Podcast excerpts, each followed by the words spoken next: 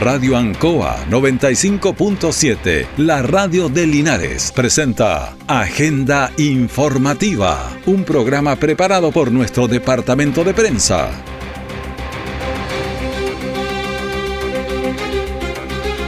Muy buenos días, bienvenidos a Agenda Informativa de la Radio Ancoa. Edición de este día jueves 11 de enero de 2024. Vamos a pasar de inmediato a las informaciones de las últimas horas preparadas por nuestro departamento de prensa. Conocemos los titulares para la presente edición.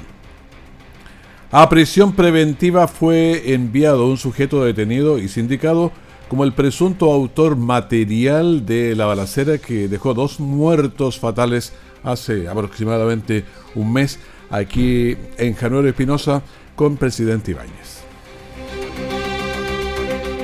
Diputados denuncian malas condiciones laborales de la empresa Consorcio Merquén con sus trabajadores y además malos alimentos para los niños de la JUNED. Dan a conocer la cartelera de eventos culturales para el verano enero-febrero aquí en Linares. El detalle de estas y otras informaciones ya viene. Nunca es tarde Espacio para compartir opiniones de temas que a usted le interesan. Salud, educación, seguridad, medio ambiente, servicio de avisajes. Lunes a viernes de 15 a 17 horas. Conéctate con Vale Cáceres en el 95.7 Radio Ancoa o por internet www.radioancoa.cl. Puedes participar enviando tus mensajes o audios al WhatsApp más 569 6192 6838 porque nunca es tarde.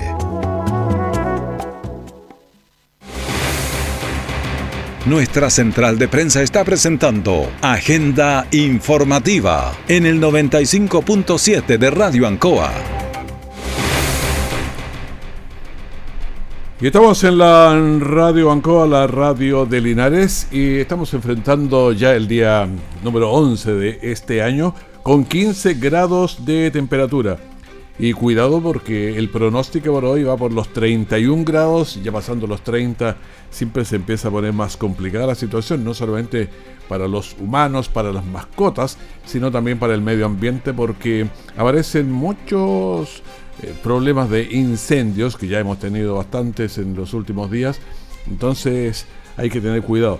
Y no solamente de, de los pastizales, de cernos de bosques, incendios forestales, sino que también las casas. La humedad del momento está en 56%, esta es la humedad relativa del aire. Tenemos el viento que está a 6 km por hora y la presión que está en 1014.9 milibares. Ese es el, el pronóstico del día a día y vamos a tener toda la semana, si vemos 31 grados, 30 grados, 31 grados, 30. Hoy, cuidado que el martes se ven con, con, eh, con 34 grados y para el miércoles, yo espero que el informe sea casi un carril, pero marca 38 grados los pronósticos, así que vamos a tener unas temperaturas enormes para los próximos días, así que vamos con cuidado. El pasado 3 de diciembre, una simple discusión al interior de una discoteca, de la discoteca Tijuana que Linares, terminó de la peor forma para un grupo de amigos que se trasladaban en un auto. El imputado, cuya identidad no se puede dar a conocer por orden del tribunal, tras salir del lugar en su vehículo, siguió a las víctimas por varias cuadras hasta llegar a un semáforo en rojo donde disparó a corta distancia al móvil que estaba a su costado. Esta acción terminó con una pareja herida de gravedad, la que unas semanas después y a pesar de los esfuerzos médicos ambos perdieron la vida.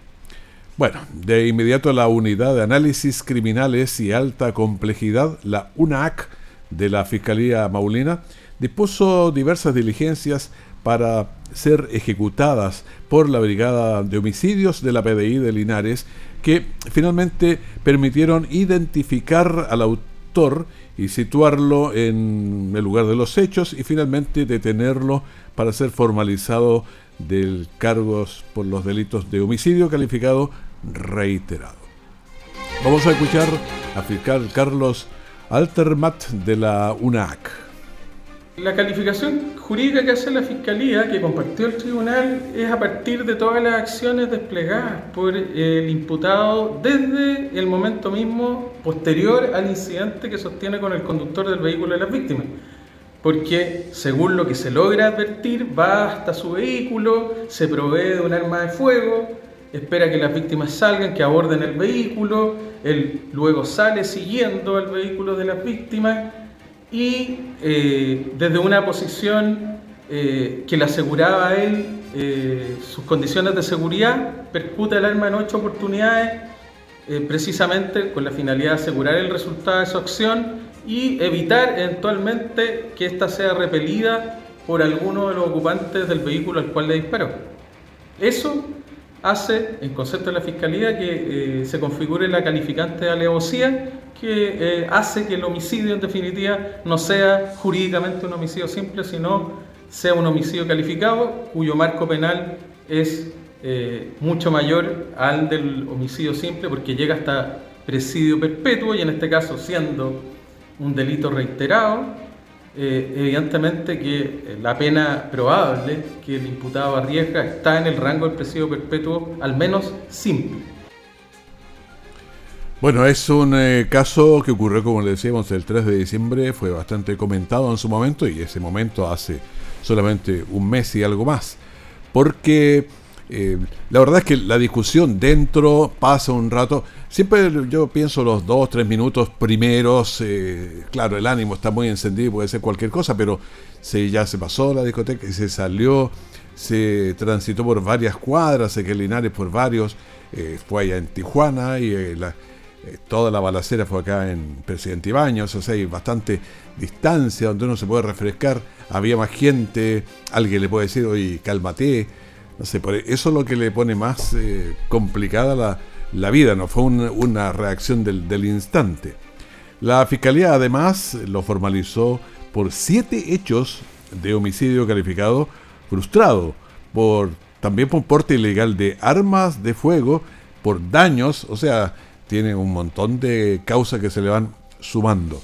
Escuchemos al subprefecto Orlando Calderón, jefe de la BH, Brigada de Homicidios de aquí de Linares. Respecto a la detención de un imputado de 24 años de edad y que hoy fue puesto a disposición del juzgado de garantía Linares, podemos señalar que tiene participación directa en un doble homicidio ocurrido en la ciudad de Linares el pasado 3 de diciembre del año 2023. La madrugada de ese día, la víctima, junto a un grupo de amigos, sostuvo una discusión con el imputado al interior de una discoteca.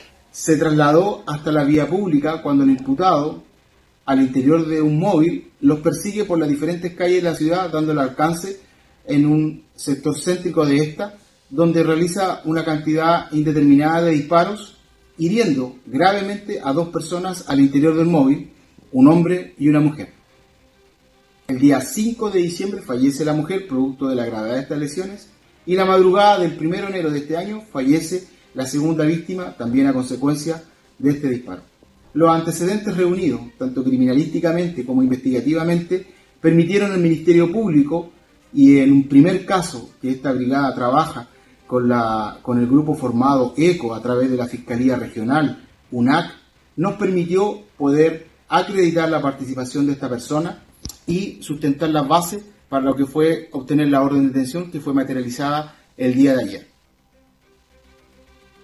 Bueno, ahí estábamos entonces con este caso que ocurrió el día 3 de diciembre, que era día domingo, lo recuerdo muy bien, porque mm, la mañana los vehículos que queríamos pasar por, por eh, el sector no se podía, así que fue un caso bastante bullado. Eh, las personas que venían adentro se dieron cuenta que los venían siguiendo, eh, vehículos donde uno va, va siguiendo a esas horas de, de la mañana, es extraño, los vehículos andan lejos habitualmente, entonces Claro, tiene todo para ser un caso realmente que va a ser ejemplar la, condena, seguramente. El Ministerio Público aún se encuentra realizando diversas diligencias a fin de establecer si los acompañantes del autor de los disparos tienen alguna relación directa con los hechos, donde pierden la vida Melisa Fuentes Retamal y Carlos eh, Sumonte. Eh, y se salvaron otras siete personas que también viajaban en el auto atacado. Uno tenía 27 años, el otro 37 las personas fallecidas. Es un caso realmente fuerte que ocurrió aquí en nuestra ciudad de Linares.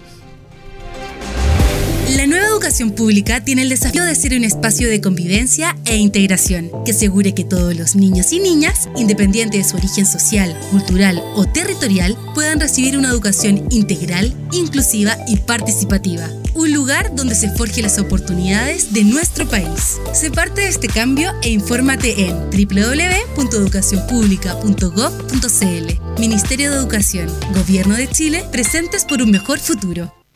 Siempre en el lugar donde se produce la noticia están los equipos de prensa para que usted se informe primero. Agenda informativa. Y estamos en noticias fuertes en el día de hoy porque diputados denuncian malas condiciones laborales de la empresa Consorcio Merquén con sus trabajadores y además un problema es la calidad de los alimentos que brindan a los niños de la JUNAEV. Mostraban así una unas, frutitas muy pequeñas, papas podrías, decían varias cosas de las que señalaron los honorables diputados. Bueno, tres diputados, incluyendo a Consuelo Veloso del Maule Sur, junto a la presidenta del sindicato Sintra Maule, Roxana Llano, denuncian condiciones laborales precarias y también fallos en la entrega de alimentos a niños de la JUNAEF.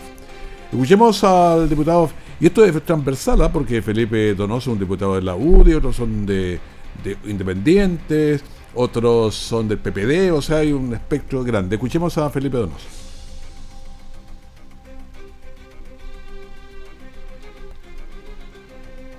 Bueno, parece que lo vamos a quedar eh, debiendo un ratito, pero eh, vamos a volver con esta nota un ratito más porque tenemos ligerito ya un contacto que vamos a hacer.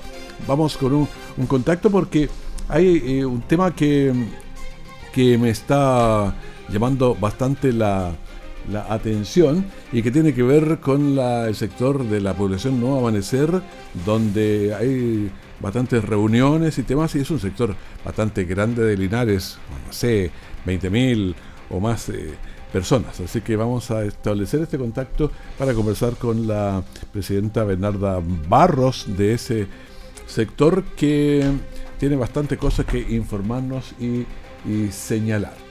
Estamos haciendo ese contacto, pero vamos a ir luego con él si es que no, no aparece.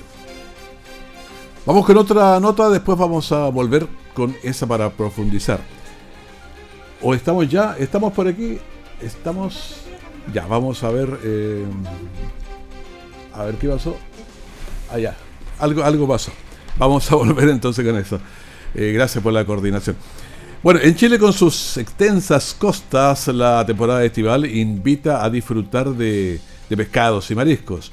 Al adquirirlos es crucial elegir establecimientos calificados, en caletas, pero con eh, rigurosas normas de higiene para evitar eh, posibles consecuencias negativas en la salud. Entonces vamos a conversar de, este tema porque es importante. Ahora, es crucial adoptar las precauciones básicas para prevenir posibles enfermedades asociadas al consumo. En primer lugar, la elección de dónde comprar juega un papel fundamental. Escuchemos a Cristian Muñoz, encargado de inocuidad alimentaria de la Seremi de Salud. Siempre deben comprar estos productos en lugares autorizados, a lugares en la cual la Seremi Salud ha verificado que cumplan la normativa eh, con, respecto al frío, la procedencia del producto ya que es muy importante por el tema de marea roja que el producto provenga de, sectores autorizados, libres de marea roja. Bueno, los pescados y mariscos son un tema tan interesante siempre y es, esencial también las condiciones en las que se encuentran los pescados o mariscos eh, al momento de hacer la, la compra, póngale atención a eh, todas las propiedades de olor, de la apariencia que tengan, el tacto, en fin, todo eso. Punto importante es verificar las condiciones organolépticas del producto. ¿A qué me refiero? Que el producto tenga un olor sui generis, un olor que sea agradable al olfato, no un olor desagradable. Que al tacto el producto se cierre, no que quede abierto, porque un marisco muerto ya está en proceso de descomposición. Bueno, se recomienda optar por establecimientos en, caletas o en algunos restaurantes que estén cerca y que uno a simple vista vea que hay más higiene.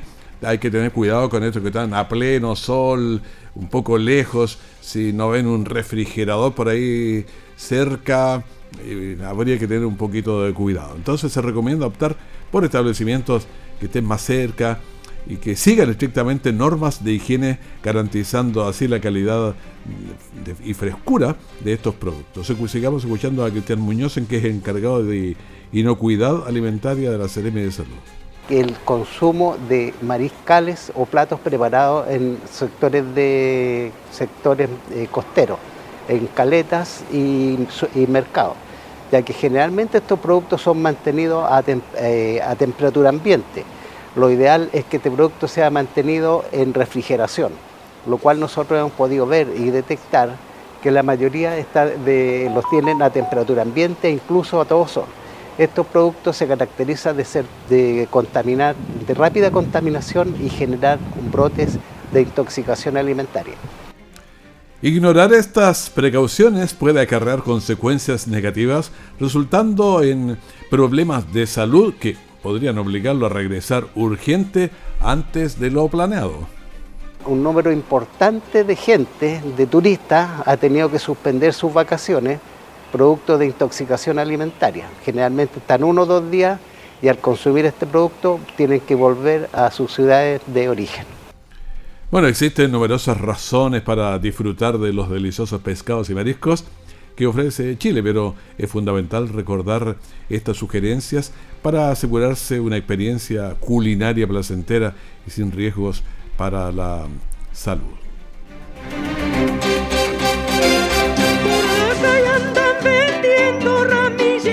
Aún tenemos música chilenos. Programa dedicado al mundo agrícola en Radio Ancoa de lunes a viernes desde las 12 horas. Reforzamos nuestra identidad.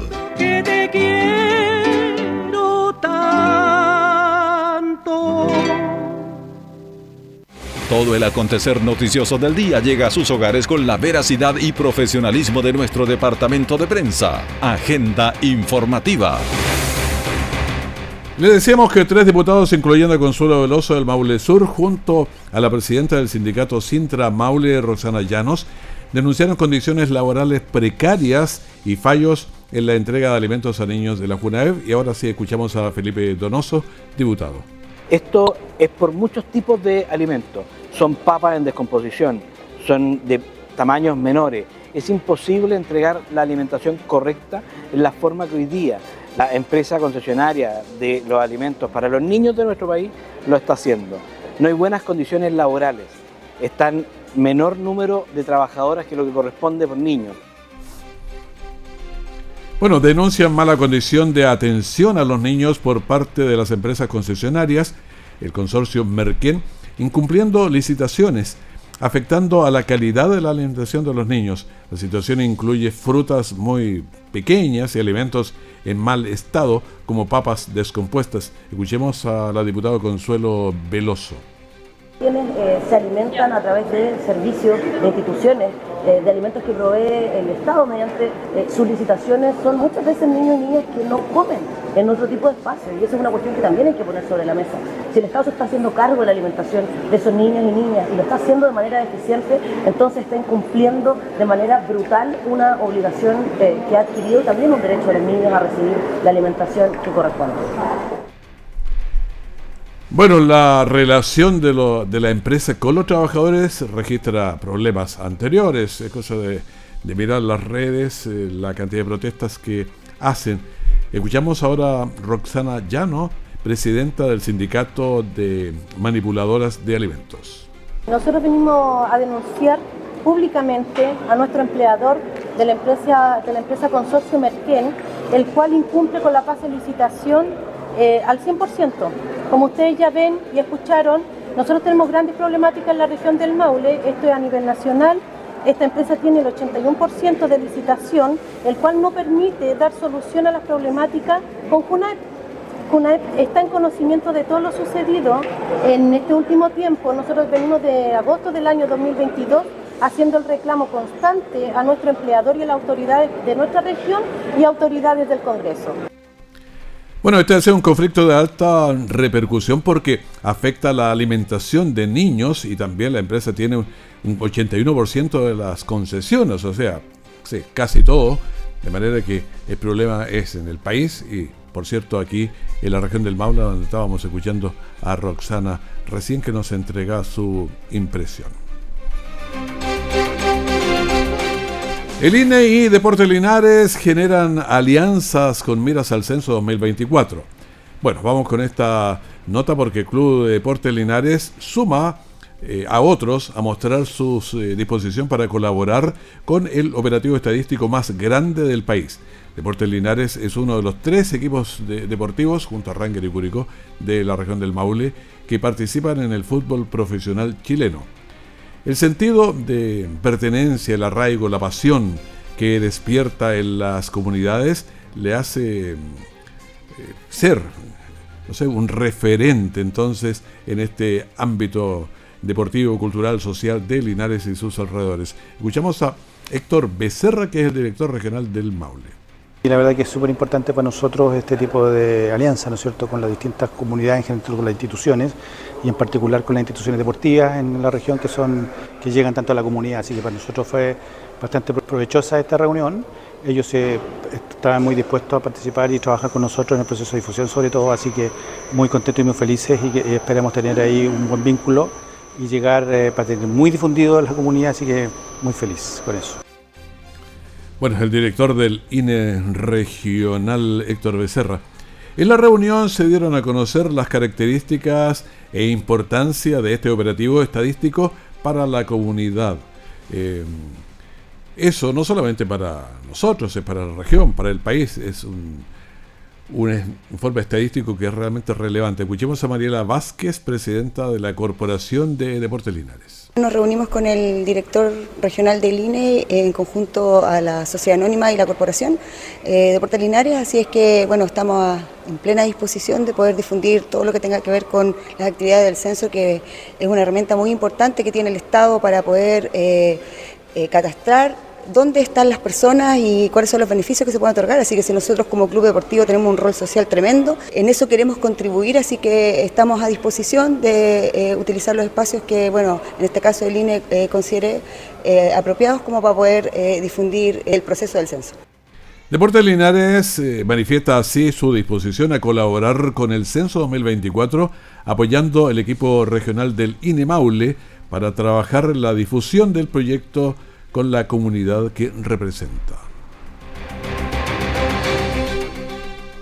Ah, este es un caso que se trabajó bastante por las redes sociales, eh, también por las radios. Se escuchaba la radio Ancoa mañana y tarde porque había una preocupación grande.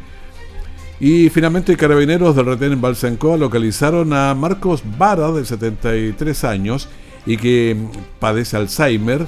Tras tres días de búsqueda, encontrándolo cerca de la piscina natural y fue llevado al centro de salud que estaba eh, él con algunos problemas de salud, pero totalmente, eh, no sé, lejos del riesgo vital por lo menos. Así que eso fue en la mañana de, este miércoles cuando Carabineros del retén del Balsancoa de Linares lograron localizar, tras varios días de búsqueda, a don Marcos Varas, que es un ciudadano de 73 años, entonces que ese Alzheimer. Una vez hallado, el hombre fue trasladado de inmediato por los funcionarios policiales al centro de salud más cercano con el objetivo de evaluar su estado de salud. Afortunadamente, se constató que eh, presentaba lesiones leves, pero que se encontraba relativamente bien a pesar de su enfermedad, obviamente. Cabe destacar que esta no es la primera vez que don Marcos se, se extravía, por lo que se hace un llamado a la comunidad a mostrar mucha empatía, a brindarle protección en caso de ser necesario. Normalmente anda en la cartera de la, camisa, la chaqueta por ahí, con su número de teléfono en la casa para que vuelva. Así que posteriormente fue entregado a su familia, quien expresaron su agradecimiento por las eh, labores realizadas. Así que todo bien una vez Estamos en línea con la señora Bernarda Barros, de, que tuvo una reunión bien interesante del sector Nuevo Amanecer ayer. Eh, ¿Qué tal? ¿Cómo está? Muy buenos días, gusto de saludarla. Buenos días, el gusto es mío. ¿Cómo le va? Muy bien, gracias. Muy bien, muy contenta, muy feliz. Tuvieron una reunión ayer, tengo entendido, interesante. ¿Cómo fue eso? Mire, ayer tuvimos una convocatoria muy interesante aquí en el sector del amanecer, eh, sector que es muy grande, eh, ha ido creciendo bastante. En una pequeña parte de este sector eh, se inauguró ayer una sede social, sede social que fue anhelada por mucho tiempo, ya que nosotros como sector eh, somos los colonos acá, pues llegamos hace más de 30 años. 30 años ahí en el sector de... Antes se llamaba Salida Guapi, ha ido cambiando, pero... Sí, sí, pero nosotros ahora, bueno, nosotros somos más conocidos por el sector Nuevo Amanecer. Sí, claro, sí. Y mi, junta de vecinos se llama, en honor a eso, El Amanecer. Ah, ya, El Amanecer, entonces. Bueno, fue mm. inaugurada entonces una sede social, estaba mirando las, las fotografías aquí, ¿eh? qué bonita. Y mire, fue muy linda la convocatoria, los vecinos todos felices porque en realidad era un sueño anhelado por muchos años. A nosotros cuando nos entregaron este sector, nos entregaron como sede social en esos años una bodega que ocupaba la empresa. Bueno, nosotros con los vecinos la fuimos restaurando de a poco y, no eran las mejores condiciones. Entonces, había pasado harto tiempo, eh, peticiones por aquí, dirigentes por allá pidiendo una sede social más digna y bueno, hasta que se logró, se pudo cumplir el sueño, eh, eh, los vecinos nos unimos, nos reunimos en realidad para hacer esta petición a las autoridades y al fin fuimos escuchados y pudieron lograrse los recursos. ¿Cuántas personas tiene su, eh, su junta de vecinos? Mire, nosotros en nuestro sector son 101 casas que llegamos acá nosotros al sector El Amanecer. Somos 101 casas, 101 vecinos ya familiar que algunos existen, otros ya no están, están los nietos o las hijas de, los vecinos viviendo y como, como junta de vecinos debemos tener como 120 socios. Interesante, 120 socios, aunque una comunidad grande ahí, pero me imagino que eso les va a permitir realizar bastantes trabajos y, y sacar beneficio para su comunidad. Mire, eh, Claro que sí, es muy importante una sede social en un sector. Acá nosotros somos como 11 juntas de vecinos, eh, casi la mayoría tenía su sede social, la de nosotros era de madera, ya las condiciones eran horribles porque la teníamos amarrada hasta un árbol, por si acaso el viento la fuera a botar. Pero gracias a nuestro alcalde Mario Mesa, que escuchó nuestras peticiones, eh, pudo buscar los recursos, eh, las autoridades, los que están trabajando tras de esto, se dieron cuenta que sí, en realidad eh, tenían que aprobarlo porque era necesario. En nuestro sector se trabaja mucho con talleres en función con los adultos mayores que hoy día necesitan donde reunirse, eh, necesitan ser escuchados, atendidos en algo digno también, por donde ellos puedan estar bien abrigaditos, sin correr ningún peligro. Hoy día, hoy día podía contarle yo, que las casas son tan pequeñas, mm. entonces a veces hay un doliente que está pasando por un momento difícil, no hay donde velar a alguien, las redes sociales. Se necesitan esos espacios públicos. claro, se necesita para, para eso es, pues si las redes sociales son en bien de la comunidad, eh, cuando se cuidan, cuando se cuidan, prestándola con harta responsabilidad, y también los vecinos ya somos mayores, entonces eh, la cuidamos, la cuidamos en bien y también ponemos nuestras reglas. Bueno, nosotros la vamos a ir a, ver uno de estos días para allá para, para conocerla. Mucha feliz, yo de atenderlo feliz y contarle que no es una inversión menor. Nuestra sede, muy linda, material, toda de material sólido, toda protegida. El contratista Pereira, la persona que, una mujer que ejecutó esta obra fue, pero muy rigurosa. ¿Por cuánto le salió? 101.758.000 mil pesos. Bastante plata. Bastante plata, así que hay que cuidarla y valorarla. Exactamente. Bueno, vamos a ir a verla y después la vamos a ir conversando más para conocer sus su proyectos, señora Bernarda Barros. No, muchas gracias. Así que muchísimas gracias, le agradecemos. No, no, una dirigente más agradecida de ustedes. Gracias. Que esté muy bien, muchas gracias. Bueno, despedimos agenda informativa, el primer bloque de la mañana de Ancoa. Mantenga la sintonía y vamos a pasar una mañana muy buena juntos. Así que que esté muy bien. Radio Ancoa 95.7, la radio de Linares, presentó Agenda Informativa, todo el acontecer noticioso del momento preparado por nuestro departamento de prensa. Radio Ancoa, por la necesidad de estar bien informado.